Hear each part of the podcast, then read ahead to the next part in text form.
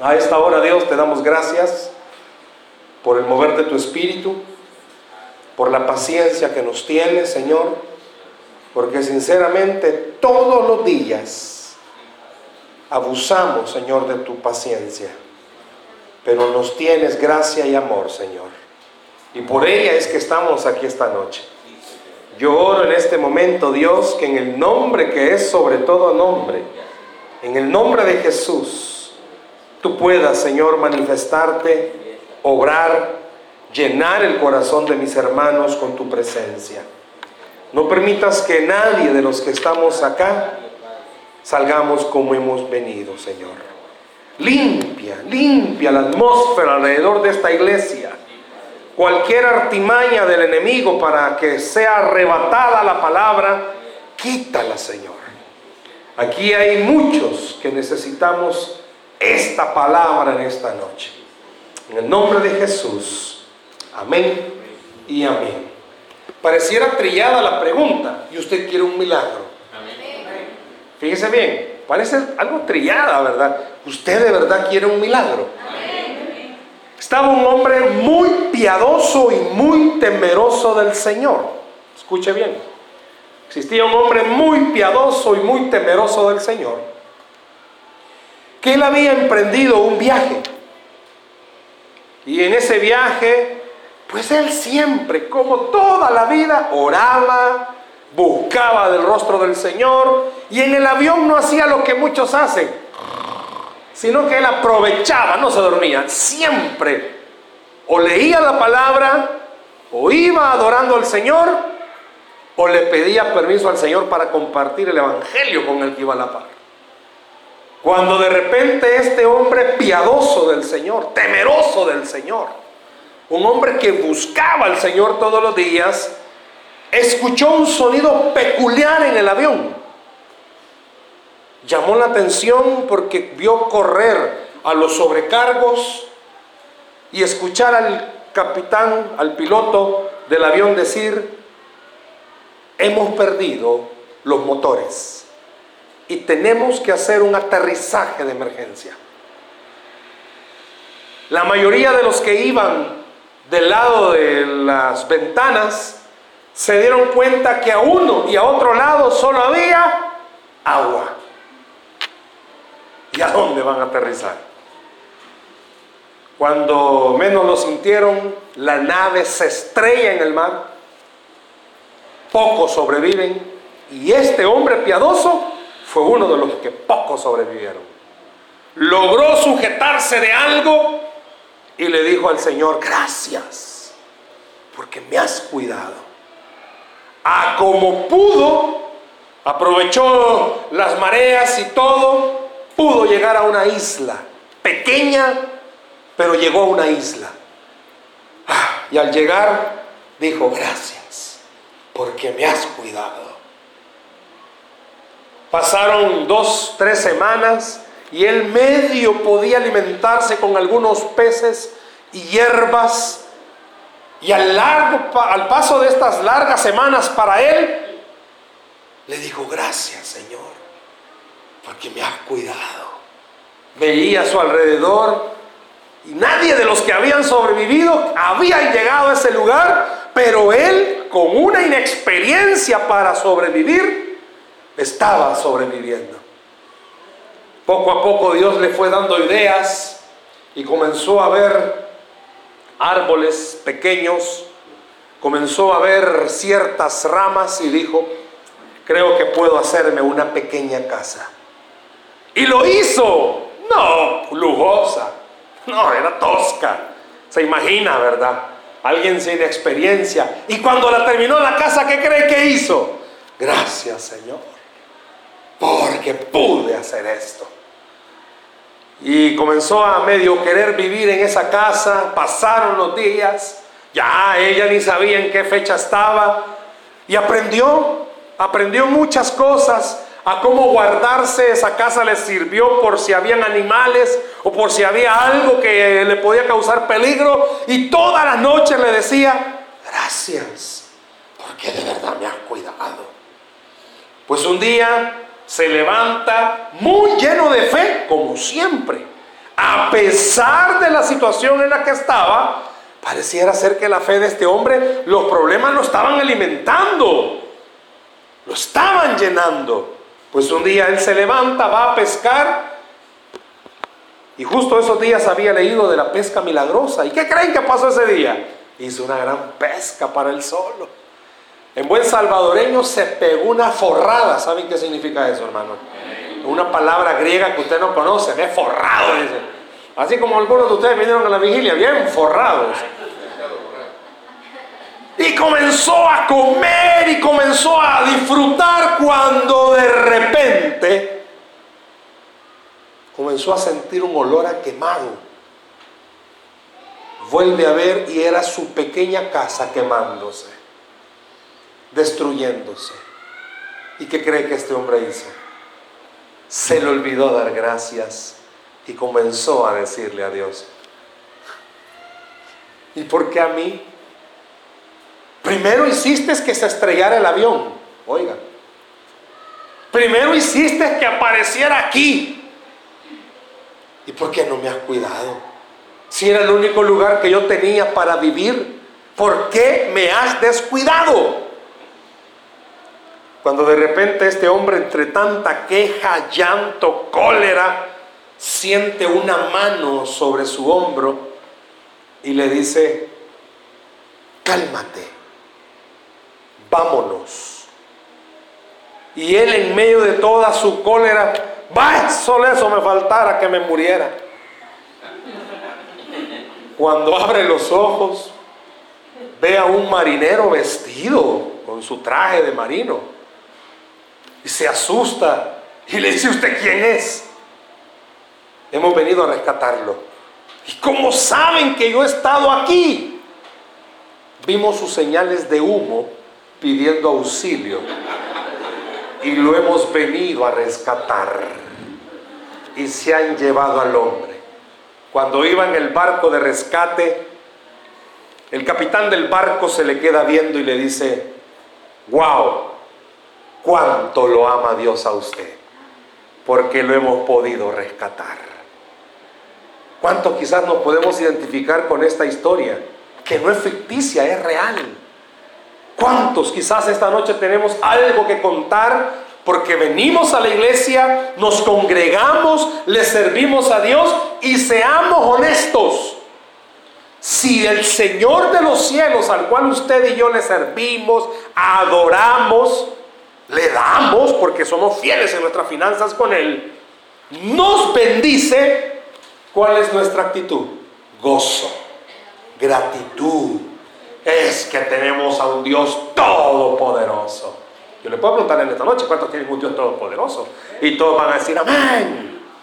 Pero seamos sinceros, vámonos al otro lado de la moneda. Cuando ese mismo Dios decide, escuche, decide en su soberanía enseñarnos que aún las puertas cerradas para los hijos de Dios son bendición, nuestra actitud no es gratitud.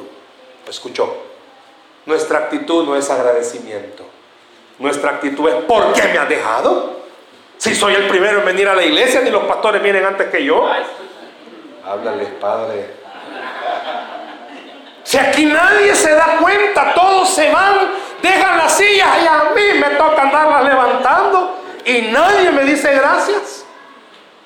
Si yo soy el que viene a hacer limpieza, y ni me pagan. Y lo peor que aquí como que la gente chuca, viene bien sucio, deja. No, no estoy hablando de esta iglesia, estoy hablando de otra.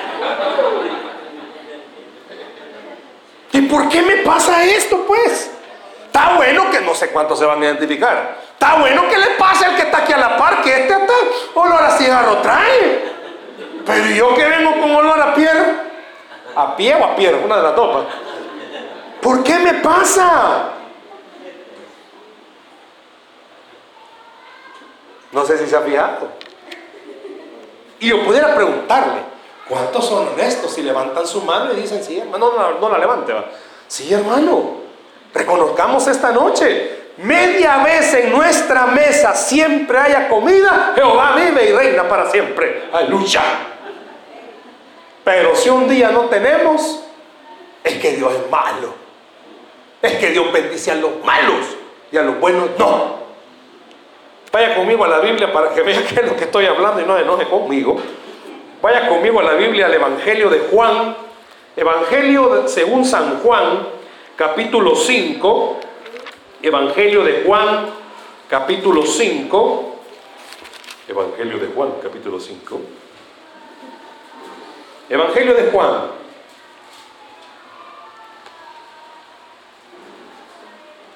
Versículo 5. 5, 5.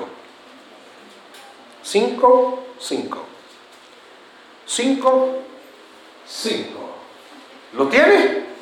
Amén. También en la pantalla se lo están proyectando. Pero eso no quiere decir que no va a andar Biblia, hermanos. 5, 5. ¿Lo tenemos? Amén. Vean lo que dice la palabra. Y había allí un hombre que hacía. Dígalo, léalo fuerte. Que hacía 38 años que estaba enfermo. Cuando Jesús lo vio acostado y supo que llevaba ya mucho tiempo así, le dijo, ¿qué le dijo? ¿Quieres ser sano? Señor, le respondió el enfermo, no tengo quien me meta en el estanque cuando se agita el agua, y entre tanto yo voy, otro desciende antes que yo. Jesús le dijo, levántate, toma tu lecho y anda. Y al instante aquel hombre fue sanado y tomó su lecho y anduvo. Y era día de reposo aquel día. ¿Conoce la historia? La Biblia habla acerca del estanque de Bethesda. La Biblia dice de que en ese lugar, bajo la voluntad de Dios, en cierto tiempo descendía un ángel tocaba esa agua y esa agua se movía y con el mover de esa agua el que llegaba primero era sanado. Quiere decir que había una multitud de gente esperando milagros y siempre había uno más rápido, listo que otro y llegaba. Este hombre era paralítico y entiéndase la palabra paralítico que no podía caminar con ambos pies. ¿Me explico? No podía caminar con ambos pies. ¿Y cuántos años tenía este hombre esperando tocar esa agua? 38 años. ¿Habrá alguien aquí de 38 años? No sé, aquí todos están bichos, hermanos. ¿Alguien?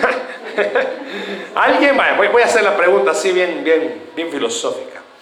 ¿Habrá gente aquí menores de 38 años? Levante la mano. Abelardo, no, hijo, si voy a los trotar, viejo.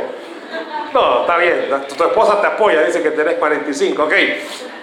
¿Se imagina todos aquellos que tienen menor de 38 años? Su vida, hermanos. Su vida. Su vida. ¿Cuántos tendrán más de 30 años de casados? Usted no sabe si está casado o cansado, pero bueno, se imagina 38 años con el mismo padecimiento todos los días. ¿Cuántas personas? Mire, no puedo decir cuántas hermanas porque se pueden enojar. Hay más mujeres, mira, hay más mujeres que hombres esta noche. ¿Cuántas hermanas, sinceramente, padecen de dolor de cabeza seguido? No por causa del marido, pero sí dolor yo no sé por qué es común entre las mujeres, ay, me duele, ay, me duele. La hermana le duele, todo. A lo mejor dolor le hubieran puesto. Hay hombres, yo no sé si sea cierto, bueno, en mi caso quizás no tanto, pero hay hombres que de plano se enferman y como que han parido, no se levantan. Una media gripe, ah, ah, no viene a esta iglesia. Yo admiro a las mujeres, recién acaban de tener la cría y ya están ahí viendo qué hacen. Qué barbaridad. Tremendas, son biónicas. Pero bien, se imagina 38 años. Jesús, usted y yo lo conocemos, especial para enseñar la palabra, puso dos ejemplos casi similares. ¿Qué otro ejemplo se le viene con tantos años? De alguien que estaba enfermo. La mujer con el flujo de sangre. Jesús fue algo específico en querer ponerle a la iglesia en aquel momento, al, oyente, ejemplos algo similares. ¿Saben por qué? Porque después de 38 años, seamos honestos, se va toda esperanza, se va todo buen deseo. Si el hombre le prometió matrimonio a la mujer y ya pasaron 38 años, pero usted que va a casar. Ellos no vienen aquí. Pues sí, imagínese que hoy se compromete, ella por lo menos está esperando que no pasen ni dos años. ¿Cuántas dicen amén? Tuti dijo amén, va, está bien. Pero piense conmigo algo. 38 años. Pero no solo enfermo, hermanos. 38 años viendo cómo otros eran sanados y él todavía no. Es que el Señor es específico en esto. Cuando usted, y esta noche yo quiero preguntarle, ¿cuántos quieren un milagro? Pero seamos sinceros, cuando vemos que Dios hace milagros en otros y no en nosotros, comenzamos a resentirnos. Porque lo dice, no sé aquí el hombrecito lo dijo. Yo no sé si usted lo leyó. Jesús pasó por ese lugar no por casualidad, había un plan, hay un propósito. Jesús mira al paralítico, o sea, él ya sabía, él es Dios. Y se fue directo donde él, ¿por qué no se fue donde otros enfermos? Pues, sino que se fue directo donde él. Y Jesús le hace una pregunta. Si usted la vio conmigo, si lo ponen ahí por el verso 6, vea la pregunta con la que termina el versículo 6. ¿Qué dice? Léalo, ¿qué dice la pregunta? ¿Quieres ser sano? Vaya, por favor, vea conmigo esta parte de la Biblia. Si este paralítico hubiera sido salvadoreño como usted y como yo, bueno, hay extranjeros también, pero si, este paralítico hubiera sido extranjero como usted y como yo, ¿cuál cree que pudo haber sido la respuesta de este hombrecito? Vaya, pastores que estáis aquí esta noche, Pastor Misael, imagínense, usted conoce la, la obra de Huizúcar, muy bonita, está creciendo, está precioso. Usted conoce a un miembro de su iglesia que está enfermo y que venga el pastor Misael y le pregunte, hermano, ¿usted quiere ser sano? No, fíjese, ganas de estar así. ¿Sí o sí? Seamos honestos. Pastor Frank, vámonos a Ayaque. Usted conoce a toda la gente y conoce al hermanito X y él tiene problemas serios con el hijo. Mira, ¿y vos querés que el Señor te haga un milagro con tu hijo? No, si a mí ganas me dan que él esté así. Es más, le pido a Dios que lo maten. ¿Cree que esa sería la respuesta? Si este paralítico hubiera sido salvadoreño, ¿qué cree que le responde a Jesús? No, ganas de estar aquí sentado aguantando sol. ¿Sí o sí? Seamos honestos, hermanos. El esposo llega de trabajar cansado y la esposa todavía le pregunta, ¿quieres comer, viejo? No, estoy en los 21 días de ayuno de Daniel. La esposa regularmente van al súper o al mercado. Viene archi requete contra cargada porque el esposo le encanta forrarse. La ve cargada. ¿Quieres ayuda? No, si levantando pesas estoy, animal. Si este paralítico hubiera sido salvadoreño, ¿cuál cree que es la respuesta? Usted mira a alguien cargando una caja que le pesa. Necesita ayuda. Claro. Pero como aquí había algo implícito, Jesús no estaba esperando, gracias al Señor, no era salvadoreño el paralítico. Jesús no estaba esperando esa respuesta del paralítico. Jesús estaba esperando que el paralítico, él solo al hablar, el paralítico se demostrara varias cosas. Y esta noche quiero hablarle de dos. Que también usted y yo las reflejamos cuando estamos esperando milagro de parte de Dios. Si usted se fija,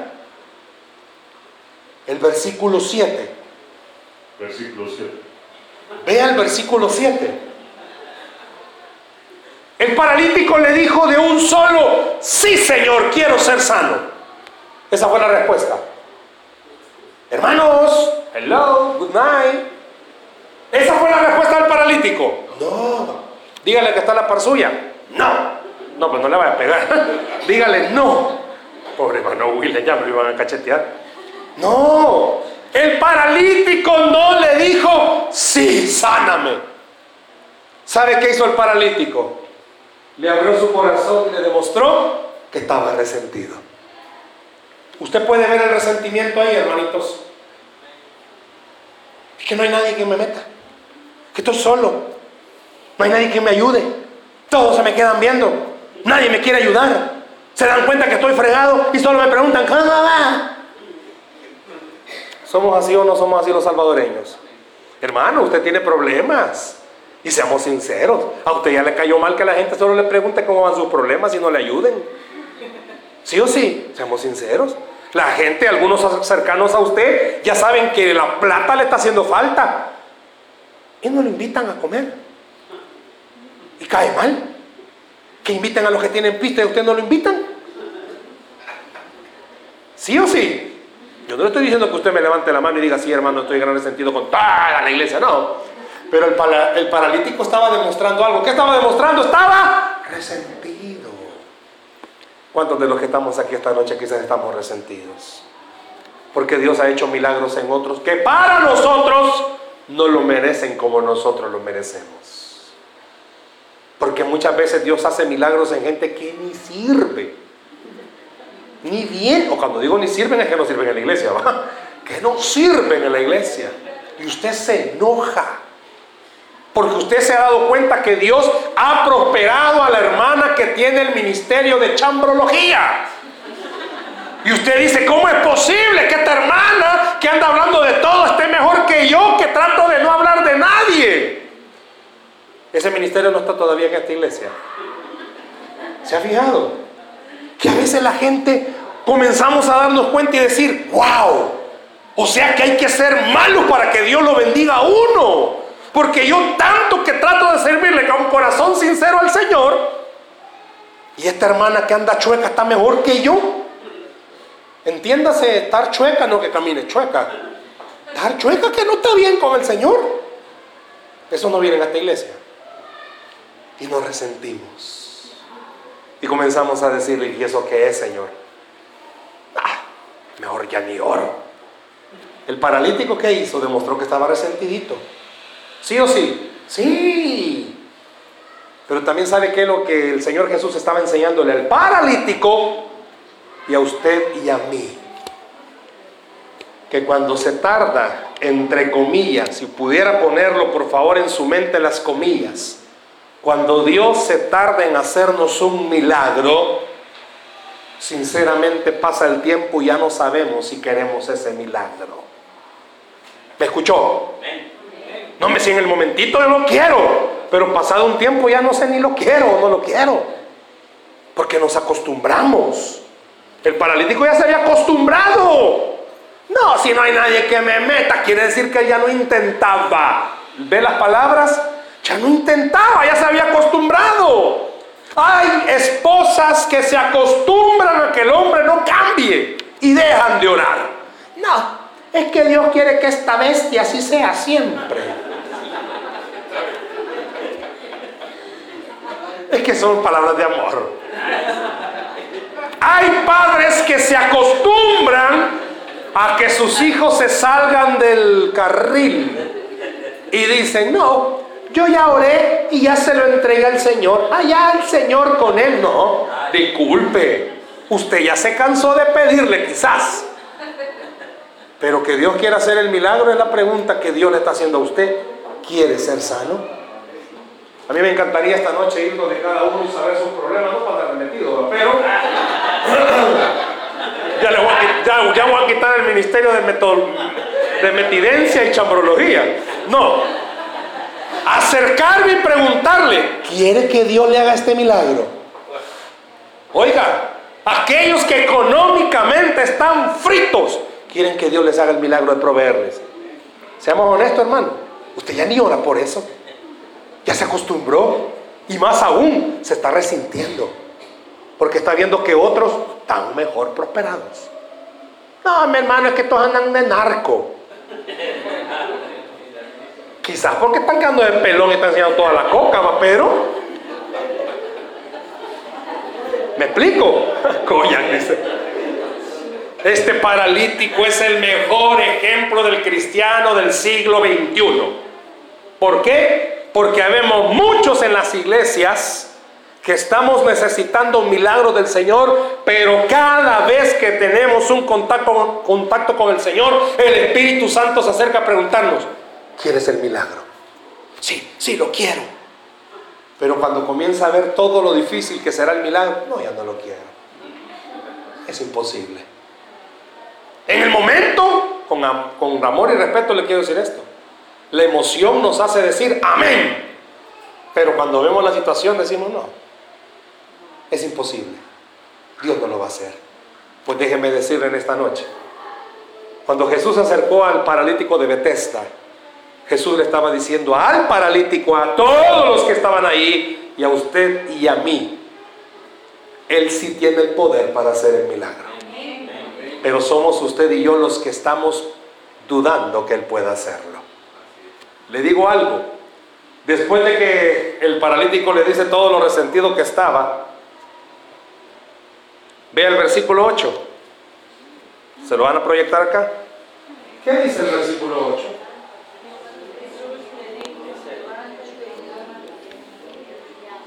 Vaya, véame ahora. Qué interesante si usted y yo abrimos nuestro corazón. Él sabe cómo estamos. Jesús sabía que el paralítico estaba resentido. Jesús no le vuelve a preguntar, ¿quiere ser sano? Jesús deja que el paralítico saque el veneno de su corazón. Y cuando lo saca le dice, ahora sí estás preparado para ser sanado.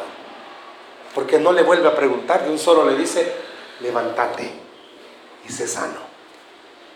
¿Qué quiere decir, hermanos? Que si el Señor no vuelve a hacer la pregunta, ¿quieres ser sano? ¿Quieres que te provea? ¿Quieres que te restaure tu hogar? ¿Quieres que te dé un nuevo trabajo? ¿Quieres que te ayude en tus finanzas? ¿Quieres que te ayude con tu matrimonio? ¿Quieres que te ayude con tus hijos? ya no solo le diga, sí Señor, quiero. Examine su corazón como está y crea algo. Él tiene el poder para hacer el milagro. Examine su corazón y vea algo. Él tiene el poder para hacer el milagro. Puede ser que se haya tardado, perdón, con este hombre se tardó 38 años. En el grupo que trabajan con nosotros de líderes tengo una hermana, más de alguien la ha de conocer Voy a omitir el nombre, no vaya a ser. Pero esta hermana, no, no es malo lo que voy a mencionar. Pero esta hermana tiene más de 40 años con una hija especial. Le dio derrame cerebral, nunca se desarrolló bien. No duran mucho estas personas. Pero tiene su hija ya casi de 45 años esperando un milagro. Y cada vez que nos reunimos, ella siempre pide por su hija, porque ella cree que Dios puede sanarle a su hija. Cualquiera podría decirle, hermana, después de 45 años, no, hermana, mejor dele gracias al Señor, dígale gracias, Padre, por haberme dado a mi hija. Eso no es lo que dice ahí. ¿Sabe qué le estoy diciendo en esta noche? El libro de Hebreos, si usted lo puede leer, estudiar y orar, capítulo 11, donde muchos hemos, le hemos llamado la galería de los hombres de la fe, dice que muchos murieron esperando el cumplimiento de sus promesas y no lo vieron. ¿Qué significa eso? Al leerlo y al estudiarlo, en el original sabe que dice, vivieron todos los días como si hubiesen recibido su milagro. Y su actitud nunca cambió. Muchos de los que estamos aquí, hermanos, es cierto, lo que estamos pasando es difícil. Yo tengo un hermano que tiene más, ya casi acercándose a 30 años, Creo que en alguna ocasión se le he comentado que él padece de esquizofrenia. 30 años orando para que mi hermano Dios lo sane. Hay momentos en los que él mejora, pero quizás mejoró un día y a los siguientes días retrocede como 5 años. Difícil, duro, pero día a día Dios me sigue enseñando lo mismo. Él tiene el poder para sanarlo. ¿Y cuál es mi actitud? No, el Señor quiere que esté así. No. Y se lo digo en propiedad. Trato de vivir todos los días creyendo algo. Puede ser el día que mi hermano se sane. Puede ser el día que Dios le restaure su cerebro. ¿Qué es la actitud que Dios quiere que nosotros nos inyectemos? Ya levántese como que fuese paralítico. Ay, es que a mí nadie me quiere ayudar, hermano. Levántese recordando algo. Usted tiene a un Dios todopoderoso. Tiene a un Dios todopoderoso. Él puede levantarle, Él puede sanarle, Él puede restaurarle, Él puede proveerle. Pero que usted se todos los días creyendo, hoy puede ser mi día de milagro, hoy puede ser el día de restauración, hoy puede ser el día que su hijo, su hija vuelva a casa o vuelva al Señor. Hoy puede ser el día que Dios cambie la situación de su trabajo. Hoy puede ser el día, al fin, hermana, que su esposo deje de ser bestia y se convierta en alguien bueno. Hoy puede ser el día, hermano, que se vaya la suegra de la casa. No, mentira. Hoy puede ser el día del milagro. Pero ¿sabe qué pasa? No, hermano, mire, fíjate. Está bonita la palabra, ¿verdad? Pero usted no sabe lo difícil que es vivir en mi casa. Y yo le digo, tiene... ¿Quién dijo amén? Esta palabra es para usted, hermano. Yo le voy a decir, hermano, tiene razón. Nadie de los que estamos acá está en sus zapatos. Pero el Señor sí conoce su necesidad. Y Él le pregunta en esta noche, ¿quiere ser sano? Oiga, esta noche el Señor le pregunta, ¿quieres tu milagro? Esta noche el Señor le pregunta, ¿quieres tu milagro? ¿Cuántos, seamos honestos, hermano, no tenemos ni para alquilar una pieza? Y estamos orando que Dios nos provea para una casa. Y usted hace esos números. Ay Dios, hermano. Y aunque trabajara 46 horas al día. Pero Dios esta noche le está preguntando, ¿quieres tu milagro? La Biblia dice que los que creemos en el Señor compraremos sin dinero. Yo no sé cuántos esta noche han comprado sin dinero, hermano. Yo no sé cuántos esta noche pueden estar seguros que Dios es un Dios fiel a sus promesas. Con mucho respeto le voy a decir esto. Pero ¿sabe cuál es nuestra actitud? Puede ser que alguien se identifique. ¿Usted está esperando un milagro del Señor? Sí, pero viene con actitudes como que si no cree que Dios es todopoderoso. Yo no sé cuántos estamos en el culto, hermanos, seamos honestos. Estamos sentados, pero el cuchumbo. La mente a saber dónde anda. El corazón ni se diga. Solo está el cuerpo ahí sentado. Y sabe que tenemos un cuerpo automatizado. Ya lo hemos programado. Amén. Y ni sabe por qué está diciendo amén. Aplaude porque venga de la par suya, aplaude. ¿Y de qué habló el pastor en el mensaje? Me explico. Y viene el Señor y le vuelve a preguntar, ¿quieres un milagro? Yo le pregunto en esta noche, hermanos, ¿usted quiere un milagro? ¿Qué milagro es el que usted quiere? Póngale al Señor, decía el pastor Osmaro, que esta noche el Señor está en este lugar, que Él nos está visitando, ¿sabe? Yo no sé si le ha pasado. Usted va en la calle, caminando en el bus, en el carro, y va con otras personas en el carro, o va caminando y de repente le dicen, mira quién va allá. ¿Ah, ah, ¿Quién? Ya se fue. ¿Y quién era pues?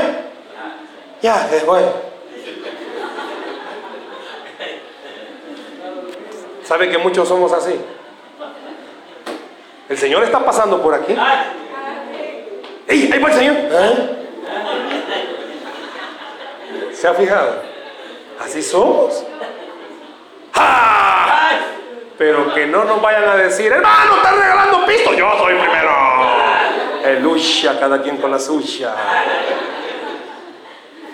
Seamos honestos. Quiero usted un milagro.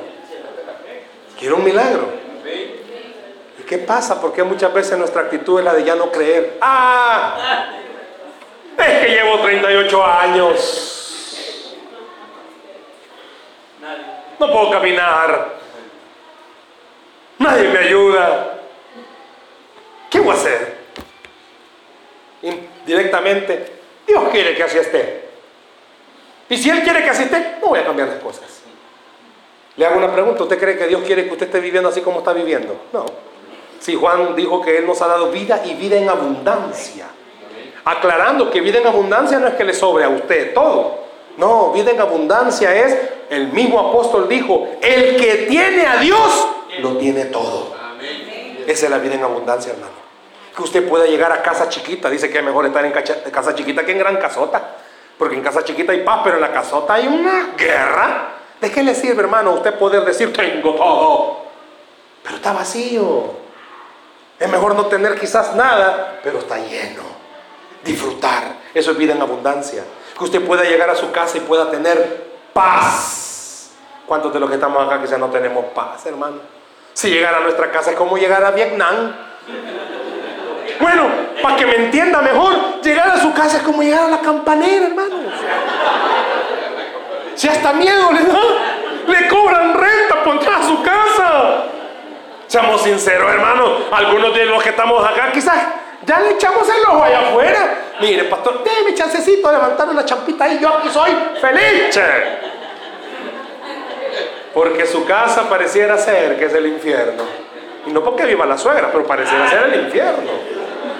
Alguien va a decir, ¿usted qué tiene en contra de la suegra? No tengo nada, al contrario, yo las amo. Pero así se despierta la gente. Yo quisiera que esta noche, los que estamos acá, nos pusiéramos a pensar, si tomáramos la actitud que deberíamos de tomar hace tiempo, las cosas hubieran cambiado. Venimos a la iglesia cabizbajos. Llegamos a la casa cabizbajos. Oramos cabizbajos. Si es que oramos. Leemos la Biblia si es que la leemos. Y nuestra actitud es cabizbajo. Y nos resiente ver a otros que andan felices. Nos enojamos. Este bolo quizás anda. No, bolo no anda. O tal vez anda ebrio del espíritu. Pero espíritu del Señor no espíritu de caña, hermano. Está bien, saben lo que ríen que es eso. ¿Se ha fijado? Hay gente que se enoja. ¡Oh, hermana! Ay, esta gente tan bullista. Ellos no vienen a esta iglesia, van a otra. A la otra que voy a ir mañana. Uy, si mañana voy a una. Piense conmigo algo. Si esta noche el Señor se pasease por donde usted está y dijese su nombre, William, quieres un milagro. Usted sabe cuáles son los milagros que le ha pedido, que la cambia. O sea, ella misma, pero con otro carácter. Dios ya sabe, se acerca a ustedes. Osvaldo. No, no, no llores, hijo, yo no te he preguntado, ya están llorando. Si el Señor se acercara a usted a preguntarle, por nombre, ¿quieres tu milagro? Le digo algo, hermano, quizás ahorita usted me va a decir, amén. Pues sí, pero ¿cuánto tiempo tiene estar esperando ese milagro y todavía no se ha dado? En su intimidad con Dios, hermanos, ¿qué le dice? Gracias Señor porque un día más y no recibir milagro. ¡Uh! ¿O es al revés? ¿Qué pasó, Señor? ¿Qué estoy haciendo mal? No, hermano, disculpe, quizás no estamos haciendo nada mal. El diablo nos comienza a meter. Algo estás haciendo mal. Yo no sé cuántos de ustedes se ponen a buscar en San Google cómo saber orar. Y anda queriendo hallar a alguien. Pone la radio, pone la tele para que prediquen cómo saber orar. Y le dicen una forma indirecta a los pastores, ¿sabe? Deberían de predicar cómo orar y predican sobre cómo orar y usted se va como, pero no era lo que yo quería oír. Es que quizás usted quiere que en algún mensaje le digan, párese de cabeza, tírese de boca. No sé, no sé, no sé.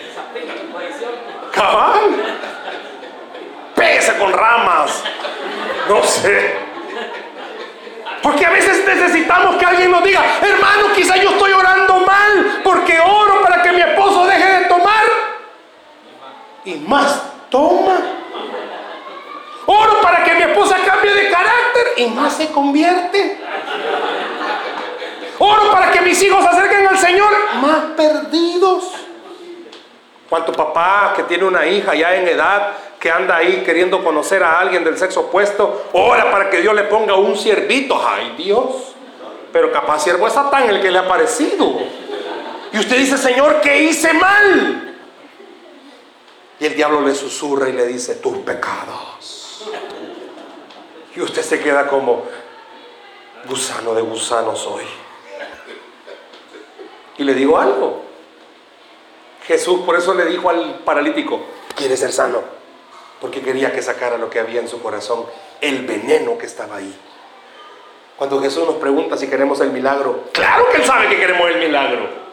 Pero ¿por qué no lo pregunta entonces? Porque quiere que usted se pregunte, de verdad lo quiero. De verdad quiero ese milagro. De verdad lo necesito. Porque muchos nos hemos acostumbrado a vivir en el estado en el que estamos.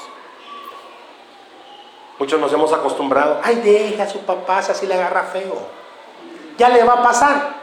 Y a la media hora, ven, ya le pasó. Ya se acostumbraron. No, hijo, dejen a su mamá así le agarra, de vez en cuando. 31 días al, mes, así le agarra. No se preocupe. Ya, ya le va a pasar. Ya ven, ya le pasó. Se acostumbran. Amén, dice quien dijo amén. Por aquí hay hostalitos cerca donde pueden quedarse. Quiero llevarlo a otro punto. Vea conmigo rápido, por favor. Si lo Vamos. Verso 9. Vea el verso 9.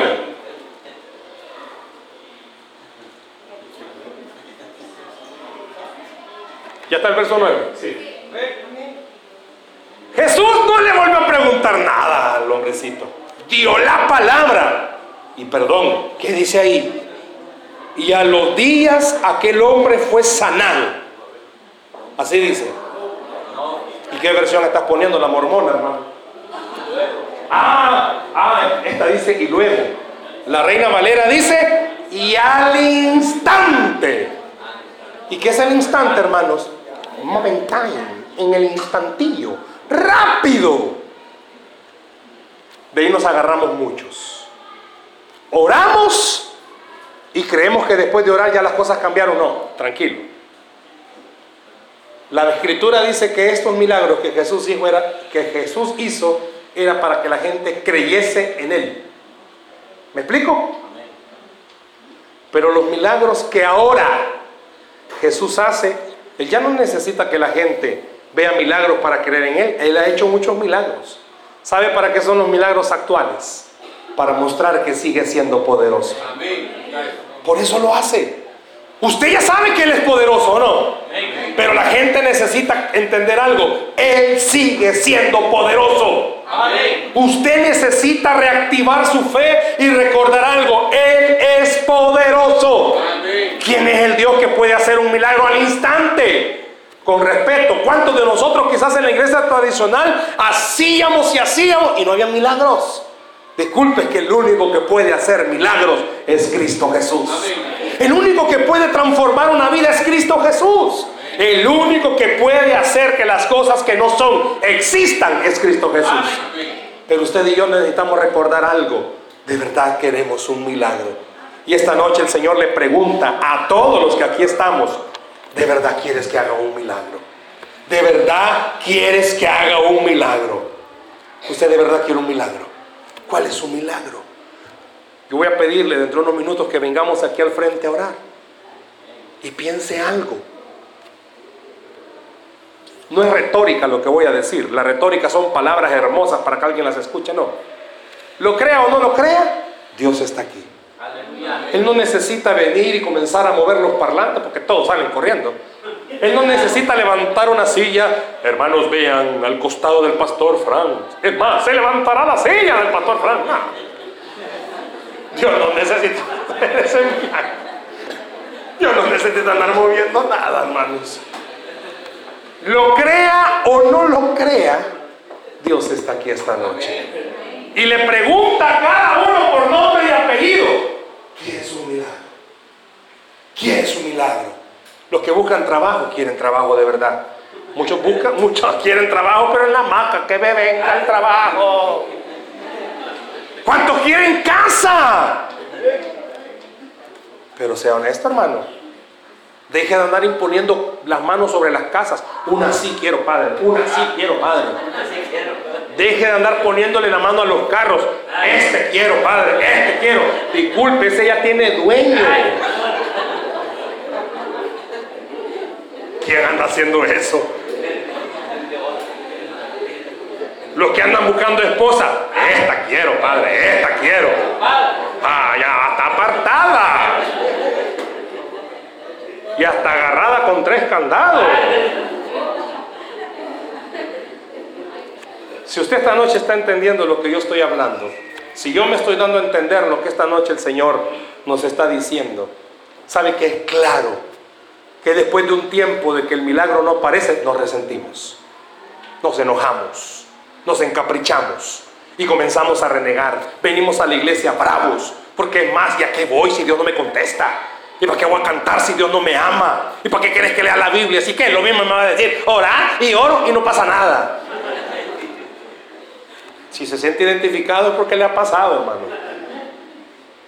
Cambia la cara, viejo. ¿Para qué la voy a cambiar? Si Ah, pero media vez comienza a ver la luz. Lucha. No dicen ni aleluya, sino que lucha. Seamos honestos, hermanos. El paralítico tenía que ser honesto. Se estaba resintiendo el hombre. ¿Cuántos esta noche quizás estamos resentidos? Y quiero terminar con esto. Si usted pudiera leer todo el capítulo 5, todo el capítulo 5, sabe que el capítulo 5 está hablando de una sola cosa, la autoridad que tiene Cristo. Usted y yo servimos a un Dios que tiene autoridad. Dice que Él da una palabra y todo le tiene que obedecer. Por eso en esta noche yo le voy a invitar que ore al que todo lo puede. Al que tiene el poder de decirle a usted en esta noche, levántate, sé sano y anda. Ore conmigo en esta noche al Dios que tiene el poder. ¿Cuántos padres sabemos aquí orando por nuestros hijos? Le quiero decir algo, no importa el tiempo que esté orando, no deje de orar. ¿Sabe por qué? Porque le está orando a un Cristo que tiene poder y que está vivo y que sigue haciendo milagros el día de hoy. Aquellos que oran por su hogar, no deje de orar. No importa que se esté cayendo, recuerde algo. Usted está en las manos del Señor y Él le protege. ¿Quiere de verdad un milagro? Dice la Biblia que al que cree, todo le es posible. Denle un aplauso al Señor, por favor, en esta noche. Hemos venido a buscar un milagro del Señor. ¿Cuántos? ¿Cuántos de los que estamos acá necesitamos ese milagro del Señor? ¿Por qué no cierra sus ojos, por favor, ahí donde está en esta noche?